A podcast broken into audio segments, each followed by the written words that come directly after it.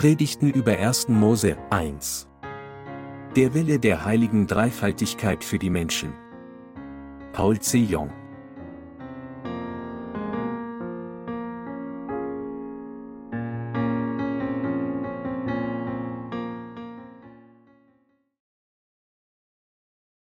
Die Segnungen, die Gott uns gegeben hat. 1. Mose 2, 1 bis 3, so wurden vollendet Himmel und Erde mit ihrem ganzen Heer. Und so vollendete Gott am siebenten Tag seine Werke, die er machte, und ruhte am siebenten Tag von allen seinen Werken, die er gemacht hatte. Und Gott segnete den siebenten Tag und heiligte ihn, weil er an ihm ruhte von allen seinen Werken, die Gott geschaffen und gemacht hatte. Die heutige Schriftpassage sagt uns, dass, während Gott das ganze Universum erschaffen hat, es insbesondere durch diesen Planeten Erde ist, auf dem die Menschheit lebt, dass Gott uns seine Segnungen gegeben hat. Wissenschaftler suchen in diesem Universum endlos nach Leben außerhalb des Planeten Erde und fragen sich, ob die Menschheit auf einem anderen Planeten leben könnte. Was jedoch wichtiger für uns ist, ist zu wissen und zu glauben, dass es Gott ist, der diesen Planeten tatsächlich erschaffen hat. Es gibt einen fundamentalen Unterschied zwischen denen, die an Gott glauben, und denen, die dies nicht tun. Diejenigen, die sagen, wo ist Gott?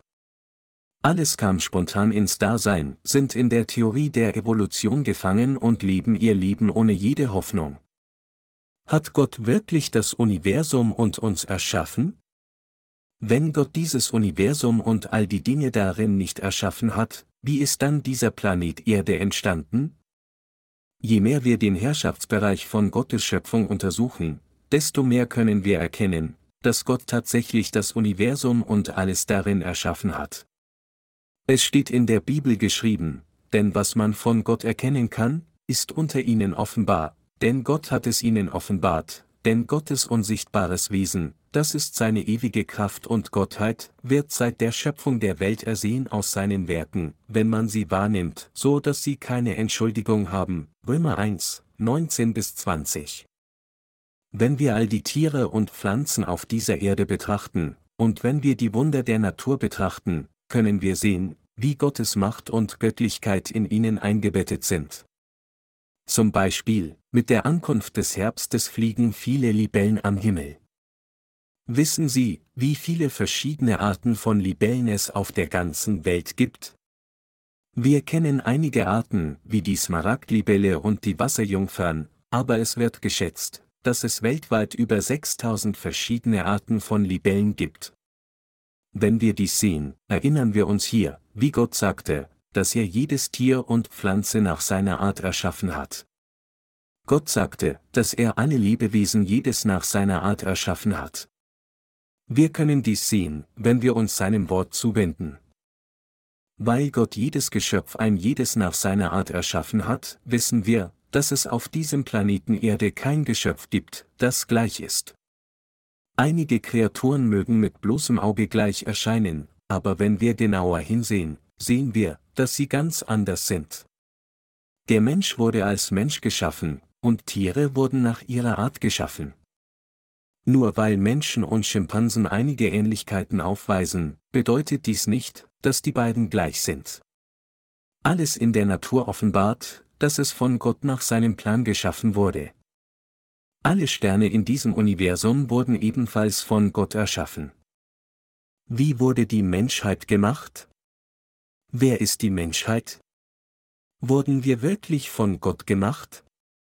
Wurde der Planet Erde wirklich von Gott geschaffen? Wenn wir solche Fragen untersuchen, können wir sehen, dass all diese Dinge tatsächlich von Gott geschaffen wurden. Zwar würde es keine einfache Aufgabe sein, vollständig zu erklären, wie diese Erde gemacht wurde, aber eines ist klar, dass sie von Gott gemacht wurde. Wir haben nichts als Glaube in diese Angelegenheit, da wir gesehen haben, wie das Wort Gottes verkündet, dass es Gott ist, der Himmel und Erde erschaffen hat, wissen wir, dass es wahr ist, denn wir glauben daran. Lassen Sie mich hier eine Geschichte über Isaac Newton einbringen, einen Wissenschaftler, der an Gott glaubte, und wie er einen seiner Freunde, einen atheistischen Wissenschaftler, dazu brachte, die Existenz Gottes zu erkennen und anzuerkennen, dass Gott tatsächlich das ganze Universum erschaffen hat. Eines Tages, während Newton mit einem Teleskop den Weltraum beobachtete, wurde er von diesem Freund besucht. Inspiriert von der Schönheit der Sterne übergab Newton seinem Freund das Teleskop und sagte zu ihm, Mein Freund, sieh dir diese Sterne an. Kannst du nicht die Hand Gottes fühlen? Newtons Freund, selbst ein Wissenschaftler, verspottete ihn dann, während er die Sterne durch das Teleskop beobachtete. Du bringst mich zum Lachen. Wo ist Gott? Ich schaue mit diesem Teleskop, aber ich sehe keine Hand Gottes, nicht einmal sein Gewand. Als Kommilitonen der Wissenschaft waren die beiden Männer gut befreundet. Also wollte Newton, dass sein enger Freund auch an Jesus glaubte und ewiges Leben erhielt, aber es gab wenig, was er tun konnte, denn immer wenn Newton etwas über Jesus sagte, verteidigte sein Freund einfach die Evolutionstheorie und den Atheismus. Newton kam dann eine brillante Idee. Er fertigte eine sehr aufwendige Nachbildung des Globus an. Nachdem er mehrere Tage nachts arbeitete, stellte Newton den Globus fertig, stellte ihn auf den Tisch und lud seinen Freund ein. Damals war ein Globus extrem schwer zu bekommen, aber heute ist er leicht erhältlich. Damals konnten nicht einmal Wissenschaftler einen so einfach herstellen. Als der Freund zum Essen in Newtons Haus kam, war er neugierig, den Globus auf dem Tisch zu sehen. Ihn drehend, um zu sehen, sagte er zu Newton. Woher hast du diesen Globus? Hast du ihn gekauft? Newton antwortete, nein, ich habe ihn schon lange. Er ist einfach spontan aufgetaucht, noch bevor mein Vater geboren wurde, und seitdem ist er da. Sein Freund sagte dann, was redest du da? Du weißt, dies ist nicht das erste Mal, dass ich an diesem Tisch esse. Ich habe ihn noch nie zuvor gesehen. Wo hast du ihn gekauft? Ich habe ihn nie gekauft. Er ist einfach von selbst erschienen. Willst du mich veralbern? Wie kann dieser Globus von selbst entstehen? Versuche hier, Sinn zu schaffen. Wie kann dieser Globus ohne jemanden existieren, der ihn gemacht hat? Sei nicht so ein Narr. Ja, du hast recht. Ich habe diesen Globus tatsächlich über mehrere Tage hinweg hergestellt, um ihn dir zu geben. Aber hier ist mein Punkt, du machst dich über mich lustig, weil ich sage, dass diese Nachbildung des Globus einfach von selbst entstanden ist, aber warum dann hast du die ganze Zeit darauf bestanden, dass der echte Globus ganz von selbst entstanden ist? Lass mich dich noch eine Sache fragen. Die Bibel sagt, dass Gott all die Bereiche sowohl der Erde und Himmel erschaffen hat. Also muss jemand diesen Planeten erschaffen haben. Könnte er nur durch Zufall erschienen sein? Nein. Wenn Gott den Planeten Erde nicht gemacht hat, wie könnte er dann existieren? Nun, ich nehme an, er könnte nicht existieren, wenn er nicht gemacht würde. Kannst du jetzt glauben, dass Gott diesen Planeten gemacht hat? Als Newtons Freund über diese Frage nachdachte, kam er zu denken, dieser nachgebildete Globus existiert, weil es jemanden gab, der ihn gemacht hat, und so, wie könnte dieser Planet ohne seinen Schöpfer existieren? Newton sagte dann zu seinem Freund, siehst du jetzt, dass es Gott gibt? Gott hat diesen Planeten und das Universum erschaffen, aber kannst du es glauben? Ja, ich denke, ich kann. Nun, ich stimme mit dir überein, dass ein bestimmtes hohes Wesen das Universum und alles darin erschaffen haben muss. Das ist richtig. Gott hat diesen Planeten Erde, dieses Universum erschaffen. Und er hat auch dich gemacht. Vögel und Tiere gleichermaßen, Gott hat alles erschaffen. Glaubst du jetzt? Ja, ich glaube jetzt. Newton öffnete dann die Bibel und las seinem Freund eine Passage vor, denn jedes Haus wird von jemandem erbaut, der aber alles erbaut hat, das ist Gott, Hebräer 3 zu 4. So kam Newtons Freund dazu, Gottes Existenz zu erkennen. Nun, ich bin mir nicht sicher, ob diese Geschichte wahr oder nur eine Fiktion ist. Aber ich habe sie hier eingebracht, weil ich dachte, sie würde wirklich zum Nutzen all derer sein, die nicht an Gottes Existenz glauben und sich weigern, an das Wort der Wahrheit zu glauben, dass Gott Himmel und Erde erschaffen hat. Welche Art von Kreatur ist der Mensch? Welche Art von Kreatur ist der Mensch? Obwohl wir alle Menschen sind, sind wir so unwissend darüber, welche Art von Kreatur der Mensch ist. Aus dem Wort Gottes müssen wir zuerst erkennen, wer wir wirklich sind. Wie ist die Menschheit? Wir sollten nicht nur auf das Äußere und den Körper eines Menschen schauen, sondern wir sollten schauen, was in ihm ist. Hier ist ein Glas, in dem Wasser ist. Dieses Glas ist also ein Glas Wasser.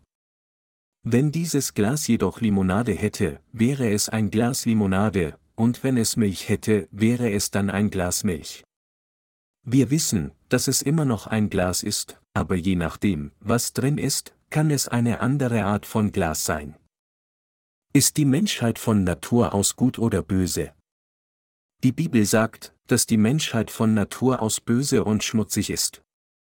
In Markus 7, 20 bis 22 steht geschrieben, was aus dem Menschen herauskommt, das macht den Menschen unrein, denn von innen, aus dem Herzen der Menschen, kommen heraus böse Gedanken, Unzucht, Diebstahl, Mord, Ehebruch, Habgier, Bosheit, Arglist, Ausschweifung, Missgunst, Lästerung, Hochmut, Unvernunft.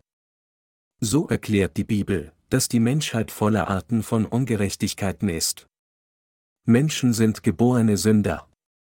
Daher können sie nicht umhin, als ihre gesamte Lebenszeit Sünde zu begehen. Sie sind von ihrer Geburt an böse und schmutzig. Mit anderen Worten, es ist die Menschheit, die böse Sünden hat. Menschen können niemals Tugend ausüben, weil sie alle als die Nachkommen von Adam geboren wurden. Der Mensch ist von Natur aus böse. Lassen Sie mich Ihnen einige Beispiele geben. Von welchem Land aus beginnen praktisch alle Modeerscheinungen? Nahezu jede Modeerscheinung beginnt in Paris, Frankreich. Frankreich ist das Land, das am sensibelsten bei Mode ist, sogar noch mehr als Großbritannien oder die Vereinigten Staaten. Es wird gesagt, dass Französinnen dazu neigen, sich ziemliche Extravaganz zu gönnen, und sie lieben besonders ihre Haustiere. Eine junge Frau züchtete ein weißes Schwein als Haustier. Als jemand, der kein Haustier hat, ist es schwer zu verstehen, aber auf jeden Fall zog die Frau ein weißes Schwein als ein Haustier auf, dem neuesten Trend der Zeit folgend. Sie liebte einfach ihr weißes Schwein. Es war so süß und kuschelig, dass sie ihre Augen kaum von ihm abwenden konnte. Sein kleiner aufgerollter Schwanz war so süß, seine kurzen Beine so schön und sein Körper war so prall. Sie badete ihr Schwein in Milch, damit sein Haar glänzen würde. Nicht nur dies, sie besprühte es sogar mit Mont Blanc, einem berühmten französischen Duft, und nannte ihr Schwein auch Mont Blanc. So kümmerte sie sich um das weiße Schwein mit all ihrer Fürsorge. Eines Tages musste die Frau für eine Woche auf Geschäftsreise gehen. Das Problem war jedoch dieses weiße Hausschwein. Sie war sich nicht sicher, ob sie ihr Hausschwein mitnehmen oder zu Hause lassen sollte. Wenn sie das Schwein mitnahm, konnte sie nicht damit rechnen, irgendwelche Geschäfte zu machen, aber wenn sie es einfach zu Hause ließ, sorgte sie sich, dass niemand da war, um es zu baden, mit ihm zu spielen und sich um ihn zu kümmern. Nach langem Überlegen entschied sie sich schließlich, das Schwein zu Hause zu lassen. Sie schloss das vordere Tor ab, aber ließ jede Tür innerhalb ihres Hauses offen, damit ihr Schwein herumlaufen konnte, sie bereitete genug Nahrung und Wasser für eine Woche vor, und bevor sie ihr Schwein verließ, gab sie ihm ein Reinigungsbad. Sie sagte dann zu dem Schwein, mein kleines Baby, pass gut auf dich auf, bis ich von der Reise zurück bin. Deine Nahrung ist hier fertig vorbereitet. Durchstreife hier alles innerhalb des Hauses und schlafe auf diesem sauberen Teppich, den ich speziell für dich ausgelegt habe. Trotzdem wollte sie sich immer noch nicht von ihrem Schwein trennen, also küsste sie es ein letzten Mal und ging dann schließlich hinaus. aber auch unterwegs waren all ihre Gedanken bei ihrem geliebten Schwein. Sie hatte alle Arten von Sorgen, sich fragend, würde es meinem kleinen Schweinchen gut gehen, während ich weg bin? Es fällt doch nicht in die Wasserschüssel, oder? Schließlich, nachdem sie mit ihrem Geschäft fertig war, kehrte sie eine Woche später nach Hause zurück. Sobald sie das Tor öffnete, rief sie den Namen ihres Schweins, Mont Blanc, aber es kam keine Antwort. Sie sah sich überall im Haus um, vom Schlafzimmer bis zum Wohnzimmer bis hin zur Küche, aber ihr geliebter Mont Blanc war nirgends zu finden. Gerade als sie krank vor Sorge war, weil sie dachte, dass jemand ihr Schwein gestohlen haben könnte, hörte sie irgendwo Oink. Also folgte sie diesem Geräusch und kam näher, und als sie nach Mont Blanc rief, kamen mehr Oinks. Wo, glauben Sie, war dieses Schwein? Mont Blanc saß auf einem Haufen Müll beim Abwasser, der in einer Ecke des Gartens war. Es hatte so viel schmutziges Abwasser in der Woche geschlemmt, dass sein Magen prall war. Es stand mit all seinen vier Füßen im Dreck, aber als es die Stimme seiner Besitzerin seinen Namen rufen hörte, war es glücklich und antwortete mit einem Oink. Die Frau sagte, komm sofort hierher, Mont Blanc. Aber das Schwein rührte sich nicht. Mont Blanc rührte sich nicht einmal, im Gesicht sah es aus, aus wollte es sagen, aber Lidi, ich mag, wo ich bin. Die Frau hatte Mont Blanc noch nie mit einem glücklicheren Gesicht gesehen. Es war das erste Mal, dass die Frau solch einen zufriedenen Ausdruck in Mont Blancs Gesicht sah, aber nur, als es im Abwasser lag. Dies beunruhigte sie zutiefst. Sie sagte zu dem Schwein, Mont Blanc, Du solltest niemals an einem solchen Ort schlafen und niemals solche Nahrung essen. Du musst das Brot essen, das ich dir gebe, die Milch trinken, die ich dir gebe, in dem sauberen Wasser spielen, mit dem ich dich bade, und dem sauberen Bett schlafen, in dem ich dich zudecke. Du solltest nicht dort sein. Komm her. Doch weit davon entfernt, starrte das weiße Schwein die Frau mit einem so glücklichen Gesicht an. Kein Wunder also, dass die Frau von all dem so beunruhigt war. Der Mensch ist wie das Schwein in dieser obigen Geschichte. Von Natur aus wird die Menschheit mit all diesen schmutzigen Sünden wie Unzucht, Mord, Hochmut, Ehebruch, Diebstahl und Torheit, böse Gedanken und so weiter geboren, und deshalb können Menschen nicht umhin, als ihr ganzes Leben lang Sünde zu begehen. Weil Menschen von Natur aus mit Sünde in ihrem Herzen geboren werden, Psalm 51, 5, können sie nicht umhin, als ihr ganzes Leben lang Bosheit zu praktizieren und in Verzweiflung fallen, dies ist die Natur der Menschheit. Würde es ein Schwein bevorzugen, in einem Menschenhaus zu leben? Vom Tag seiner Geburt an mag das Schwein von Natur aus Abwasser und Schmutz. Es würde natürlich Milch trinken, wenn sie gegeben wird, aber was das Schwein von Natur aus genießt, ist Abwasser. Daher verspotten wir jemanden, der unordentlich ist, als Schwein. Dies ist die Natur von einem Schwein. Ebenso ist es, weil Menschen mit Sünde geboren werden, dass sie Bosheit praktizieren. Das ist, was Menschen sind. Ist der Mensch von Natur aus gut oder böse, grausam oder sanft, rein oder schmutzig? Die Menschheit ist schmutzig, weil es in ihrem Herzen Sünde gibt, schmutziger als alles andere ist die Menschheit. So heißt es in der Bibel, es ist das Herz ein trotzig und verzagt Ding, wer kann es ergründen? Jeremia 17, 9 Wenn wir jemanden ansehen, sollten wir nicht auf sein Äußeres schauen und ihn als rein und tugendhaft beurteilen. Die Bibel offenbart, dass die Menschheit schmutzig und böse ist, gerade weil sie den Schmutz sieht, der in jedem einzelnen Menschen steckt, und all die erbärmlichen und bösen Dinge, die er besitzt. Von Geburt an wird jeder mit allen Arten von schmutzigen und sündigen Wünschen in seinem Herzen geboren.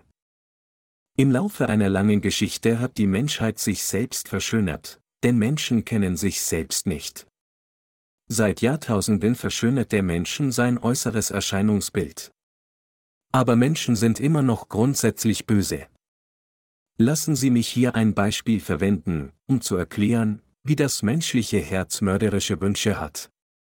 Es gab einen gewissen Häuptling in Afrika. Eines Tages fand sein Sohn bei der Jagd ein süßes, kleines Leopardenjunges und brachte ihn ins Dorf. Das Leopardenjunge war so süß, dass das ganze Dorf Gefallen an ihm fand, und so zogen sie es auf und fütterten es mit der gleichen Nahrung, die sie hatten. Nach ein paar Jahren wuchs dieses Jungtier zu einem ausgewachsenen Leoparden heran. Die Menschen im Dorf begannen, den Leoparden zu fürchten, und forderten schließlich den Häuptling auf, ihn entweder zu töten oder weit aus dem Dorf zu vertreiben, da sie wussten, dass der Leopard ihnen früher oder später Schaden zufügen würde. Sie wussten, dass er jemand im Dorf töten könnte, vom Häuptling selbst bis zu seinem Sohn und den Dorfbewohnern, und deshalb wollten sie, dass er weggebracht oder getötet werden sollte. Also sagte der Häuptling zu seinem Sohn, die Leute im Dorf sind wegen dem Leoparden besorgt, und ich selbst bin auch davon überzeugt, dass dieser Leopard uns früher oder später zweifellos schaden wird. Also sollten wir ihn entweder wegschicken oder ihn töten. Wie kannst du dies sagen, Vater? Ich habe diesen Leoparden all die Jahre gefüttert und aufgezogen, und deshalb wird er niemals jemanden schaden. Schau dir das an. Der Sohn legte dann seine Hand in den Rachen des Leoparden, aber der Leopard biss nicht. Selbst als der Sohn seinen Kopf ins Maul steckte, sanken die Zähne des Leoparden nicht, sondern stattdessen öffnete er sein Maul weiter und leckte den Sohn ab. Vater, wie du selbst gesehen hast, ist der Leopard so an mich gewöhnt und kennt mich so gut, also wie könnte er mir jemals schaden? Schließlich hat er die ganze Zeit noch niemanden geschadet, nicht wahr? Dieser Leopard ist anders als alle anderen Leoparden. Da er ein Junges war, wuchs er unter Menschen auf und ist daher überhaupt nicht bösartig. Sieh nur, wie sanft er ist. Da sich der Sohn des Häuptlings so heftig widersetzte, konnten die Dorfbewohner den Leoparden nicht töten. Der Häuptling sagte dann zum Sohn, also gut, lass mich etwas anderes vorschlagen. Von nun an wird nicht Fleisch gefüttert, sondern er wird Getreide gefüttert. Versuchen wir, seine Natur zahm wie möglich zu machen, wie eine grasende Kuh. So wurde der Leopard mit der Zustimmung der Dorfbewohner fortan nur mit Getreide gefüttert. Wenn der Sohn des Häuptlings auf die Jagd ging, ritt er manchmal auf dem Rücken des Leoparden. Eines Tages, während eines solchen Ausfluges mit seinen Freunden, fiel der Sohn versehentlich von einer Klippe. Es gab nicht viel, was seine Freunde sofort tun konnten, da sie die Klippe nicht schnell genug herunterklettern konnten, und so nahm es eine lange Zeit in Anspruch, bis sie zum Fuß der Klippe hinunterkamen, wo der Sohn des Häuptlings verletzt dalag. Als der treue Leopard dies jedoch sah, sprang er schnell bis zum Boden hinab. Der Leopard kam als erster zu seinem verletzten und blutenden Meister und begann instinktiv, seinen Körper zu lecken. Generell ist es ein Ausdruck von Zuneigung, wenn Tiere mit der Zunge lecken. Als der Leopard jedoch weiter das Blut seines Herrn leckte, begannen sich seine Augen zu verändern. Mit wilden und blutrünstigen Augen begann der Leopard zu knurren. Als der fleischfressende Instinkt des Leoparden geweckt worden war, riss er schließlich mit seinen Krallen den Hals des eigenen Meisters auseinander und begann, sein Fleisch und Blut zu fressen. All dies sahen die Freunde des Sohnes des Häuptlings, als sie die Klippe hinabkletterten. Nachdem der Leopard Blut geleckt hatte, hatte der er keine zahme Augen mehr wie zuvor. Also rannten die Freunde ins Dorf und berichteten es dem Häuptling mit den Worten, der Leopard hat sich gegen seinen eigenen Meister gewandt und deinen Sohn getötet. Die Menschen ringsherum sagten, wir haben es dir gesagt. Ein Leopard ist ein Leopard. Er wird niemals gefügig werden, nur weil er mit Getreide gefüttert wird. Warum tatest du nicht auf uns hören, als wir dir erzählten, dass der Leopard von Natur aus ein blutrünstiges, fleischfressendes Tier ist und früher oder später nach seinem Instinkt handeln wird? Der Häuptling und die Leute des Dorfes bedauerten es alle, aber es war zu spät. Menschen glauben, dass ihre Kinder, wenn sie nur richtig unterrichtet werden, alle tugendhaft leben können. Sie halten sie von Natur aus gut, und dies ist, wie sie ihre Kinder erziehen. Sie sagen auch, dass jeder gebildet sein sollte, da ein ungebildeter Mensch sich nicht von einem Tier unterscheidet. Bildung macht jedoch nicht tugendhaft. Unabhängig davon, wie einer alles über Moral und Ethik lernen könnte und wie er mit einer angemessenen Erziehung aufwachsen mag, macht dies ihn nicht tugendhaft. Weil Menschen von Natur aus Böses in sich tragen, weil sie alle von Grund auf böse geboren wurden und weil sie alle böse Wesen sind, können sie nicht umhin, als böse Taten in ihrem Leben begehen. Deshalb sagt die Bibel, dass Menschen, ein boshaftes Geschlecht, Jesaja 1 zu 4, sind. Die Menschheit ist von Natur aus böse.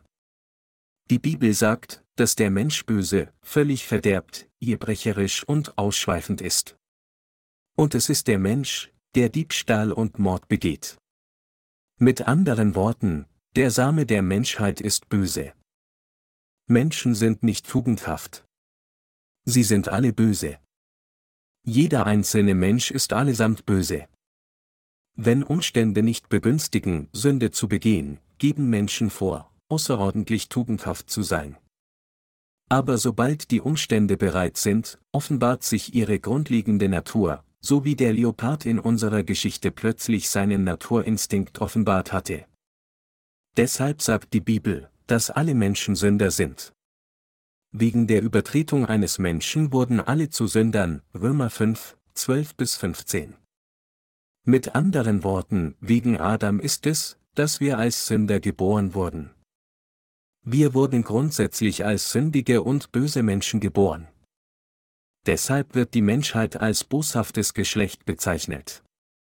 Wir müssen vollständig verstehen, wer wir als Menschen sind.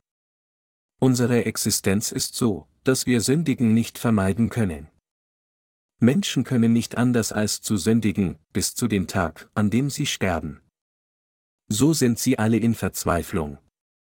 In seinem Aufsatz, Die Beichte, verglich Tolstoi Leben damit, sich an einem Ast an einer Klippe zu klammern. Wie Tolstoi erzählt, findet sich ein Reisender in einem trockenen Brunnen wieder, um zu versuchen, einem wilden Tier zu entfliehen, das ihn verfolgt. Während er den Weg in den Brunnen nimmt, sieht er am Grund einen Drachen mit offenem Maul, der den Tod symbolisiert. Er kann weder aus Angst vor dem Tier wieder hochklettern, noch aus Angst vor dem Drachen auf den Boden springen, und so hält er sich an einem Ast fest, der aus der Seite des Brunnens wächst. Dann sieht er zwei Mäuse, eine weiße und eine schwarze, die den Tag und die Nacht symbolisieren, um den Ast herumlaufen und daran nagen. Der Reisende weiß, dass der Ast früher oder später brechen wird und er unweigerlich zugrunde gehen würde, aber er sieht immer noch einige Tropfen Honig auf den Blättern des Astes, und selbst in dieser verzweifelten Situation ist er glücklich, sie mit seiner Zunge zu erreichen und sie zu lecken. Dies ist, wie von Tolstoi beschrieben, was der Mensch ist. Der Mensch ist in einer solch hoffnungslosen Situation gefangen, in der der Tod unvermeidlich ist und es kein Entrinnen gibt. Trotzdem kann er nicht einmal seine verzweifelte Situation erkennen. Manche Menschen behaupten mit voller Zuversicht, dass sie lieben könnten, ohne irgendeine Sünde zu begehen, wenn nur die Umstände ideal wären. Sie sagen, nun, der einzige Grund, warum ich sündige, sind die schlechten Umstände. Aber kann ein Mensch wirklich keine Sünde begehen? Nein, es ist unmöglich, keine Sünde zu begehen. Da alle Menschen von Natur aus mit einem sündigen Herzen geboren wurden, ist es unmöglich, nicht zu sündigen. Deshalb kann jeder nicht umhin, als sterben und verflucht werden. Das ist die Natur der Menschheit.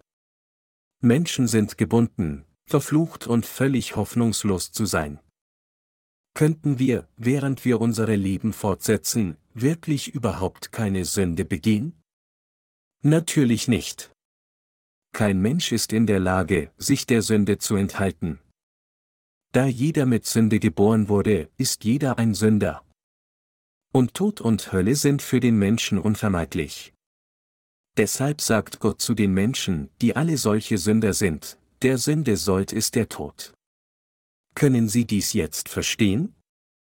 Angesichts dieser ausweglosen Situation muss uns also jemand helfen. Niemand kann aus der Mitte des Pazifischen Ozeans an Land schwimmen. So ertrinken wir Menschen unweigerlich in einem Ozean von Sünde, und so können wir nur überleben, wenn uns jemand rettet. Deshalb brauchen wir einen Retter. Wer ist dann für Menschen wie uns der Retter? Es ist Jesus Christus. Wir alle sind nur Menschen, unfähig, die Sünde zu vermeiden, und für die Hölle bestimmt. Nach Gottes Gesetz können wir nicht umhin, als in die Hölle geworfen zu werden, aber unser Herr kam, um uns zu retten. Unser Herr kam, um solche bösen Menschen zu retten, die alle an die Hölle gebunden sind. Unser Retter ist Jesus Christus. Der Name Jesus bedeutet Retter, und der Name Christus bedeutet der gesalbte König, Matthäus 1, 21, Daniel 9, 25. Gott der Schöpfer, selbst der Herr, der uns gemacht hat, kam, um uns zu retten, als wir in Verzweiflung fielen. So ist Gott unser Retter. Nur er kann uns retten. Wie 1. Mose 1 zu 1 erklärt, am Anfang schuf Gott Himmel und Erde, ist Jesus Christus auch der Schöpfergott, der das ganze Universum und alles darin erschaffen hat. Als dieser Gott sagte, es werde Licht, entstand das Licht. Dieser Gott, der so geboten hat, Licht zu werden, ist kein anderer als unser Retter, Jesus, der gekommen ist, um uns zu retten. Er, der unser Retter, unser Gott und unser Herr geworden ist, ist Jesus Christus. Es ist Jesus, der gekommen ist, um uns von Sünde zu retten. Und als er kam, um uns zu retten, löschte er all unsere Sünden aus. Wenn es hier in der heutigen Hauptpassage heißt, dass Gott am siebenten Tag gesegnet hat, bedeutet es, dass Gott uns von Sünde gerettet und uns ewiges Leben gegeben hat. Die Bibel sagt, und wie dem Menschen bestimmt ist, einmal zu sterben, danach aber das Gericht, Hebräer 9, 27. Jeder muss einmal sterben. Wohin geht einer nach dem Tod, wenn er Sünde hat? Es geht zur Hölle. Aber wenn er stirbt, nachdem er die Vergebung seiner Sünden erhalten hat, wohin würde er gehen? Er wird zum Himmel gehen. Jeder muss zumindest dem Tod einmal begegnen.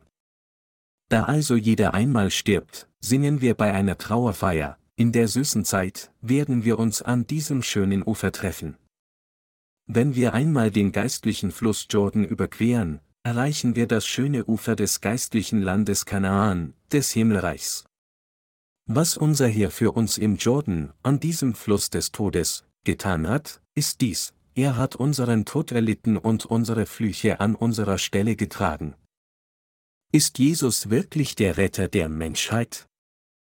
Lassen Sie uns erneut unsere Errettung mit dem Evangelium aus Wasser und Geist untersuchen. Und lassen Sie uns untersuchen, ob dieser Jesus, an den wir alle glauben, tatsächlich der Retter geworden ist, der uns von den Sünden der Welt gerettet hat. Wenn wir uns Matthäus 3, 13 bis 15 zuwenden, steht geschrieben, zu der Zeit kam Jesus aus Galiläa an den Jordan zu Johannes, dass er sich von ihm taufen ließe. Aber Johannes wehrte ihm und sprach, ich bedarf dessen, dass ich von dir getauft werde, und du kommst zu mir? Jesus aber antwortete und sprach zu ihm, lass es jetzt geschehen. Denn so gebührt es uns, alle Gerechtigkeit zu erfüllen. Da ließ er es geschehen. Warum kam unser Herr ausgerechnet an den Jordan, um sich taufen zu lassen? Der Jordan ist der Fluss des Todes. An diesem Fluss des Todes sollte Jesus an unserer Stelle unseren Tod auf sich nehmen, den Tod, den die Menschheit erleiden sollte.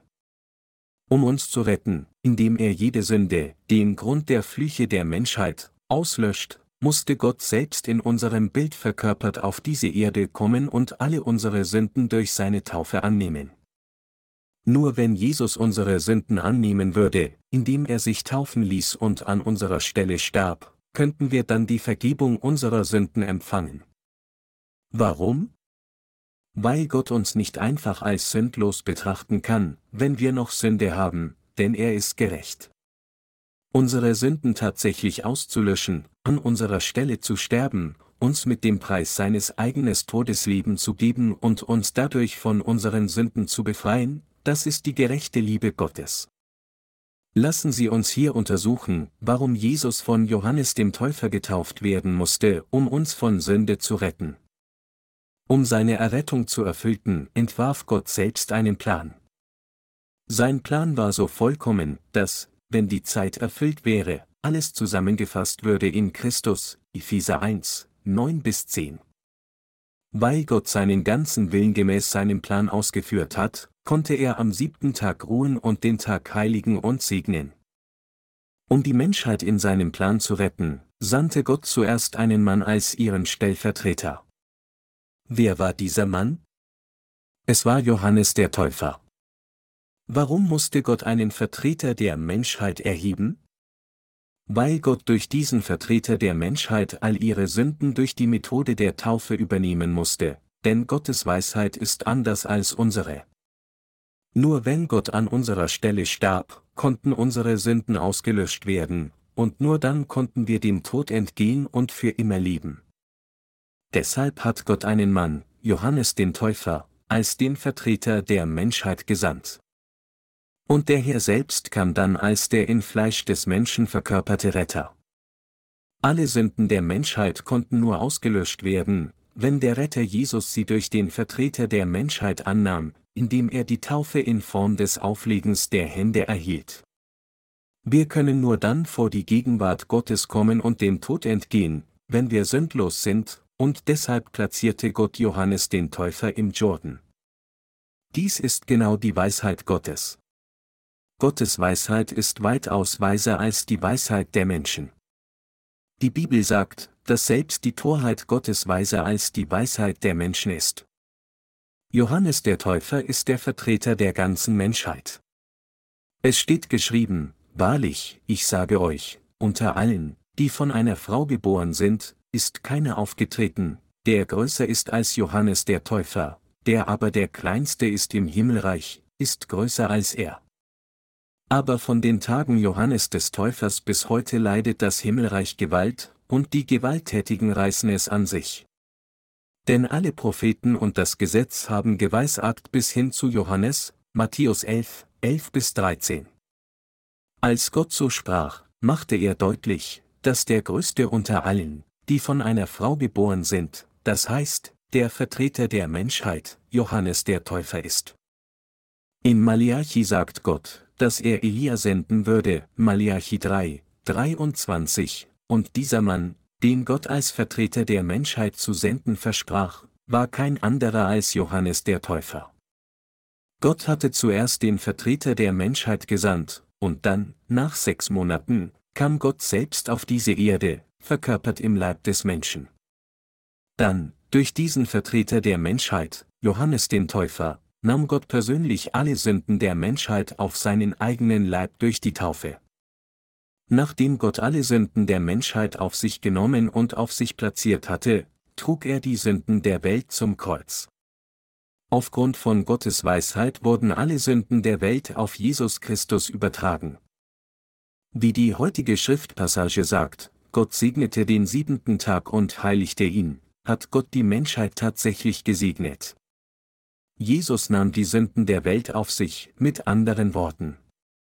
Deshalb sagt die Bibel, siehe, das ist Gottes Lamm, das der Welt Sünde trägt. Johannes 1, 29, als Jesus im Jordan getauft wurde, wurden alle Sünden der Welt auf ihn übertragen.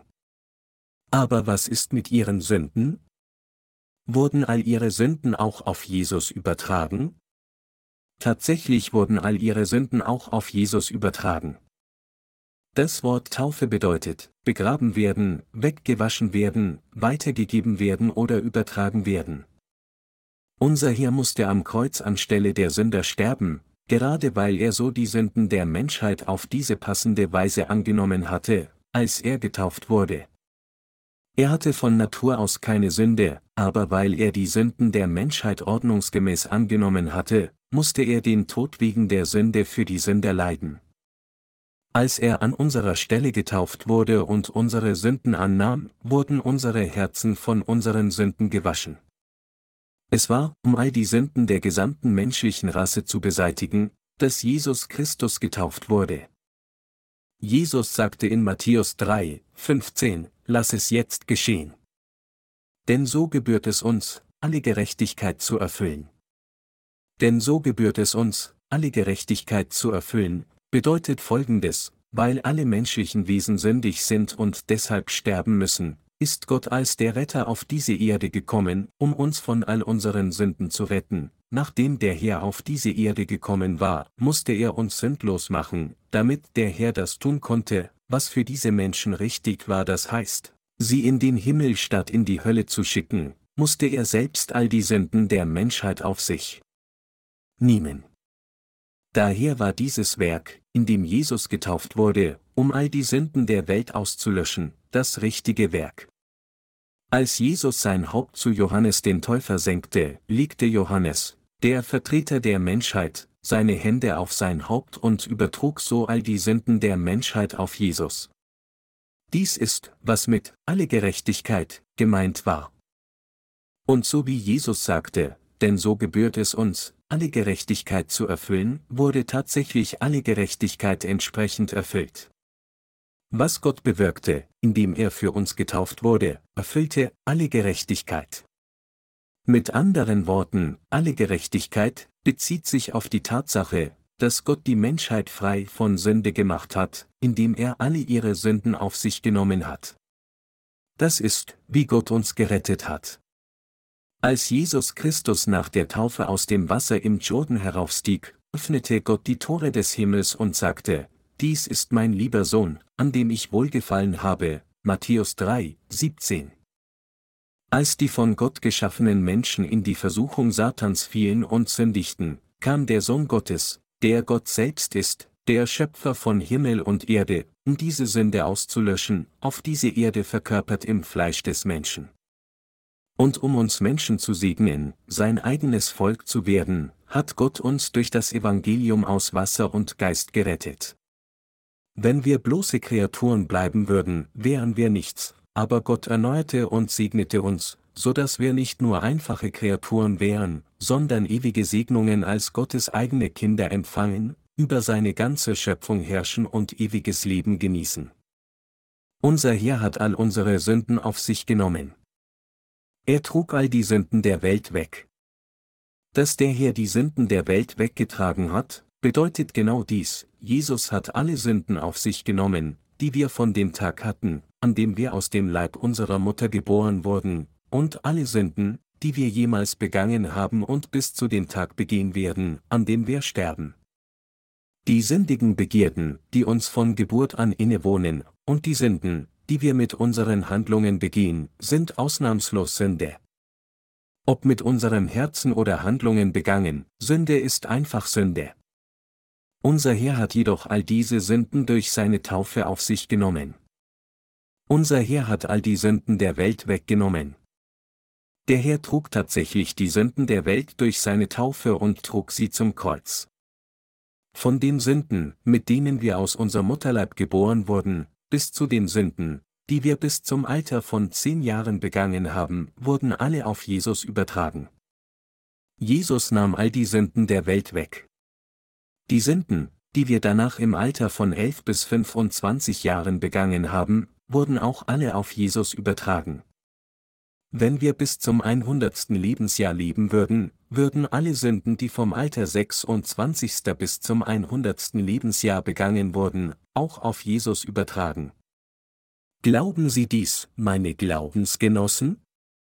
All die Sünden der Welt wurden tatsächlich auf den Leib Jesus übertragen. Wie? Weil Gott ewig lebt, war er in der Lage, all die Sünden von jedem in dieser Welt von ihrem Anfang bis Ende wegzunehmen. Aus der zeitlosen Dimension Gottes betrachtet, der das Alpha und das Omega ist, ist das Problem der Sünde der Menschheit, die in begrenzter und gebundener Zeit liegt, nichts. Aus Gottes ewiger Dimension der Zeit kann die Sache namens, die Sünde der Welt, auf einmal übertragen und ein für allemal ausgelöscht werden. Unser Herr Jesus ist das ewige Wesen. Er, der für immer lebt, hat diese Welt erschaffen, und er wird bis zum Ende dieser Welt und darüber hinaus existieren. Dieser Planet wird in Zukunft verschwinden. Die Sünden der Welt beziehen sich auf alle Sünden, die Menschen jemals auf diesem Planeten Erde begangen haben und jemals begehen werden, von dem Tag, an dem er erschaffen wurde, bis zu dem Tag, an dem er verschwindet. Jesus war in der Lage, all diese Sünden der Welt ein für allemal auf sich zu nehmen, und er war in der Lage, die gesamte menschliche Rasse ein für allemal von all diesen Sünden zu retten. Was ist mit den Sünden unserer Eltern? Gehören diese Sünden auch zu den Sünden der Welt? Ja, auch sie gehören alle zu den Sünden der Welt. All diese Sünden wurden auch auf Jesus übertragen. Diejenigen von ihnen, die ledig sind, werden eventuell heiraten und ihre eigenen Kinder haben, und die Sünden dieser Kinder gehören auch zu den Sünden der Welt. All die Sünden, die sie begehen, wurden ebenso auf Jesus übertragen. Es gibt also keine Sünde in dieser Welt. Unser Gott ist der Gott der Liebe. Er liebte jeden einzelnen Menschen und er löschte die Sünden aller aus. Wenn hier also gesagt wird, dass Gott den siebten Tag gesegnet hat, bedeutet es, dass Gott jeden gesegnet hat, den er gemacht hat. Gott hat uns das Wort des ewigen Lebens gegeben. Anders ausgedrückt, Gott hat uns den Segen der Vergebung unserer Sünden durch das Evangelium aus Wasser und Geist gegeben. Es ist durch dieses Evangelium aus Wasser und Geist, dass der hier uns von all unseren Sünden gerettet hat. Warum wurde Jesus gekreuzigt, indes er die Sünden der Welt schulterte? Es ist, weil Jesus getauft worden war, dass er an unserer Stelle starb. Er trug das Leid, das wir hätten tragen sollen. Während des Sterbens am Kreuz sagte Jesus, es ist vollbracht. Damit meint er, ich habe mein Werk der Erlösung vollendet, euch von all euren Sünden zu retten. Nach seinem Tod am Kreuz ist Jesus am dritten Tag wieder von den Toten auferstanden. Warum? Weil Jesus gekommen war, um uns zu retten, musste er alle unsere Sünden auf sich nehmen und sterben, und nun musste Gott der Vater diesem Sohn wieder zum Leben erwecken, damit wir von all unseren Sünden durch Glauben an den lebendigen Herrn gerettet werden können. Wenn er einfach am Kreuz gestorben und niemals von den Toten auferstanden wäre, dann wären wir nie gerettet worden. Es ist, weil unser hier unsere Sünden ausgelöscht hat, wieder von den Toten auferstanden ist und nun lebendig ist, dass wir durch Glauben an diesen Herrn mit unserem Herzen die Vergebung unserer Sünden durch die Gnade Gottes erhalten haben. Diese Vergebung der Sünde zu empfangen bedeutet, Gottes Geschenk zu empfangen und von ihm gesegnet zu werden. Gott hat uns gesegnet, durch das Evangelium aus Wasser und Geist wiedergeboren zu werden. Es steht geschrieben, und Gott segnete den siebenten Tag und heiligte ihn, 1. Mose 2 zu 3. Da Gott selbst all die Sünden der Welt ausgelöscht hat, wurde jeder geheiligt. Auch wenn jeder in seinem äußeren Erscheinungsbild noch unvollkommen erscheinen mag, hat Gott alle gesegnet, durch Glauben geheiligt und vollkommen zu werden. Deshalb sagt unser Herr in Hebräer 10 Uhr und 18 Minuten, wo aber Vergebung der Sünden ist, da geschieht kein Opfer mehr für die Sünde. Unser Gott ist der wahre Retter von uns Menschen geworden. Er hat uns enorme Segnungen gegeben. Nun, obwohl alle menschlichen Wesen ausnahmslos böse und sündig sind, können sie dennoch die Vergebung ihrer Sünden erhalten, wenn sie an die Existenz Gottes glauben und daran, was er für unsere Errettung getan hat. Wir können erkennen, dass es war, um uns zu Gottes eigenen Kindern in seinem Plan zu machen, dass Gott uns zuerst unter Sünde gebunden und uns auch unsere vielen Schwächen erlaubt hat. Von Natur aus waren wir alle fragile Geschöpfe, aber um uns nach seinem Plan zu seinen Kindern zu machen, erlaubt Gott uns, an das Evangelium aus Wasser und Geist zu glauben und wiedergeboren zu werden. Von Anfang an wollte Gott uns segnen, seine eigenen Kinder zu werden. Deshalb segnete Gott den siebten Tag, nachdem er alles vom ersten bis zum sechsten Tag gemacht hatte. Gott hat uns Menschen gesegnet. Er hat das ganze Universum und alle Dinge darin gesegnet. Unser Gott hat uns von all unseren Sünden gerettet. Sobald wir von unseren Sünden vergeben und gerecht gemacht sind, würden wir mehr oder weniger sündigen? Manche Leute denken, sobald ich die Vergebung meiner Sünden erhalten habe, kann ich einfach so viele Sünden begehen, wie ich will, da ich eigentlich sündlos sein soll, richtig? Das ist nicht der Fall. Im Gegenteil, wenn jemand von der Sünde befreit ist, hält er sich noch mehr von der Sünde fern. Früher haben wir Sünde begangen, versklavt und von ihr gezogen, aber jetzt, weil wir durch das Evangelium aus Wasser und Geist gerettet wurden, sind wir nicht länger Sklaven der Sünde. Und diejenigen, die den Segen der Vergebung ihrer Sünden erhalten haben, das heißt diejenigen, die glauben, dass der Herr auf diese Erde gekommen ist und sie gerettet hat, leben ihr Leben, indem sie die Gerechtigkeit Gottes praktizieren. Die Gerechten können sich selbst verleugnen und dem Willen des Herrn folgen, weil der Heilige Geist sie führt und leitet. Egal wie böse diese Welt auch sein mag, sie können sich dennoch selbst verleugnen und die Gerechtigkeit Gottes in ihrem Leben gemäß dem Willen des Herrn praktizieren. Sie leben vereint mit der Gemeinde und predigen das Evangelium. Und sie beten zu Gott und werden von ihm in allen Dingen geholfen, denn sie haben das Recht erhalten, Gottes eigene Kinder zu werden. So wie die Bibel sagt, der Gerechte wird aus Glauben leben, Römer 1, 17, leben die Gerechten tatsächlich aus Glauben. Die Wiedergeborenen, die an das Evangelium aus Wasser und Geist glauben, sind gerechte Menschen. Gott sagte, so wurden vollendet Himmel und Erde mit ihrem ganzen Heer. Und so vollendete Gott am siebenten Tag seine Werke, die er machte, und ruhte am siebenten Tag von allen seinen Werken, die er gemacht hatte. Und Gott segnete den siebenten Tag und heiligte ihn, weil er an ihm ruhte von allen seinen Werken, die Gott geschaffen und gemacht hatte. Mit anderen Worten, Gott ruhte genau deshalb in Frieden, weil er selbst seine Geschöpfe gesegnet und vollendet hat. Der Herr ist unser Retter. Es ist der Herr, der uns durch das Evangelium aus Wasser und Geist gerettet hat. Wir alle müssen durch diesen Glauben leben. Doch unzählige Menschen haben diesen Glauben immer noch nicht und leben ihr Glaubensleben ohne ihn. Zum Beispiel arbeiten die Anhänger der siebenten Tagsadventisten am Samstag nicht. Sie tun dies, um den Sabbat zu halten, aber dies ist nicht das, was gemeint ist, wenn die Bibel sagt, dass wir den Sabbat am siebten Tag halten sollten. Gott hat uns nicht gesagt, den Sabbat zu halten, nur um einen Tag zu beachten. Doch auch bis zu diesem Tag markieren Adventisten einen spezifischen Tag der Woche als den Sabbat und halten ihn heilig. Für sie ist der Sabbat von Sonnenuntergang am Freitag bis Sonnenuntergang am Samstag gekennzeichnet. Dies ist, wie es funktioniert, wenn wir den alttestamentlichen Sabbat auf einen bestimmten Tag der Woche legen würden. Als Gott uns jedoch sagte, den Sabbat zu halten, meinte er, dass wir ihn in unseren Herzen halten sollten. Mit anderen Worten, Gott gab den Sabbat, damit wir unseren Glauben an seine Errettung bewahren würden, glaubend, dass der Herr uns gesegnet und Gott uns gerettet hat. Unser Herr hat uns gesegnet. Er hat uns gerettet. Es ist unser Glaube daran, dass Gott uns sagt, zu halten, indem er uns den Sabbat gibt. Die ganze Welt hat nicht die gleiche Zeit. Es gibt Unterschiede in der Zeit, je nachdem wo sie sich befinden. Wenn es hier Tag ist, ist dort Nacht, wenn dort Sonntag ist, ist hier immer noch Samstag. Wie können wir also den exakten Sabbattag einhalten?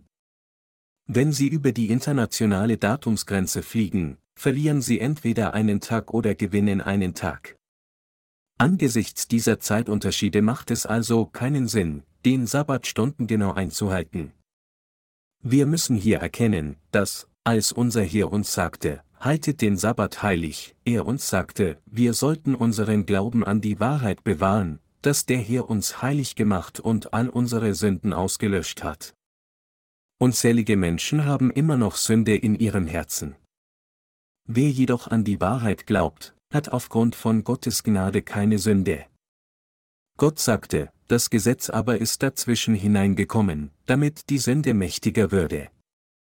Wo aber die Sünde mächtig geworden ist, da ist doch die Gnade noch viel mächtiger geworden, Römer 5, 20. So wie Gott es gesagt hat, haben Menschen, die so viele Sünden hatten, jetzt überhaupt keine Sünde mehr. Dafür sind wir umso dankbarer. Das ist das Geheimnis des Evangeliums. Wie die Bibel sagt, als Gott sein ganzes Werk des Schaffens vollendete, ruhte er am siebten Tag. Dies nicht erkennend, bitten immer noch viele Menschen Gott ihre Sünden zu vergeben. Es gibt diejenigen, die, obwohl sie an Jesus glauben, immer noch jeden Tag Busgebete sprechen und Gott bitten, ihre persönlichen Sünden zu vergeben, weil sie glauben, dass nur ihre Erbsünde erlassen wurde. All diese Menschen erkennen nicht, was Gott für sie getan hat. Das erste Buch Mose, insbesondere der erstere Teil, ist die Blaupause der gesamten Bibel. Anders ausgedrückt, der gesamte Plan Gottes ist im Wort 1. Mose enthalten.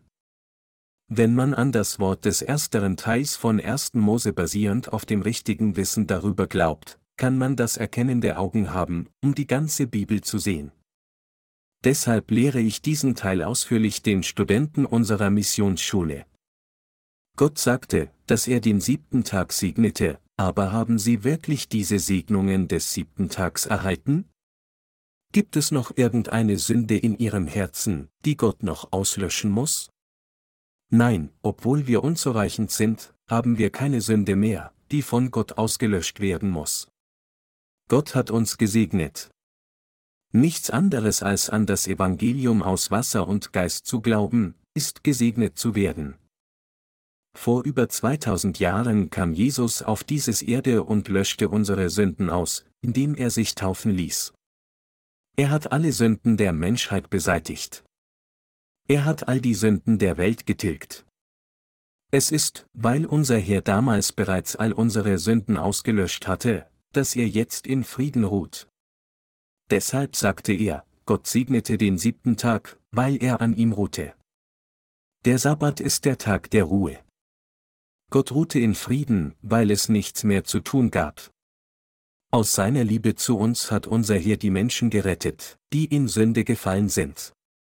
Es ist, weil der Herr solche verfluchten und hoffnungslosen Menschen vollkommen gerettet hat, dass er nun ruhen kann. Hätte er dieses Werk nicht zur Vollkommenheit vollendet, könnte er nicht ruhen, sondern würde sogar jetzt weiterarbeiten. Die einzige Sache, die wir tun müssen, ist an dieses Evangelium aus Wasser und Geist zu glauben, durch das der Herr uns heil gemacht hat, und seine Botschaft zu verbreiten. Unsere gegenwärtige Pflicht ist es, die Auferstehung des Herrn, seinen Sieg, seinen Triumph über Satan und die Ausrottung aller Täuschungen, Tod und Flüche des Teufels zu verkünden. Unser Herr hat uns nur eine Aufgabe anvertraut, und zwar das Evangelium zu predigen. Er hat uns dieses Werk anvertraut, um die gute Nachricht zu verbreiten, dass der Herr uns gesegnet und errettet hat. Tatsächlich hat Gott uns alle gesegnet, dem Evangelium aus Wasser und Geist zu dienen. Halleluja!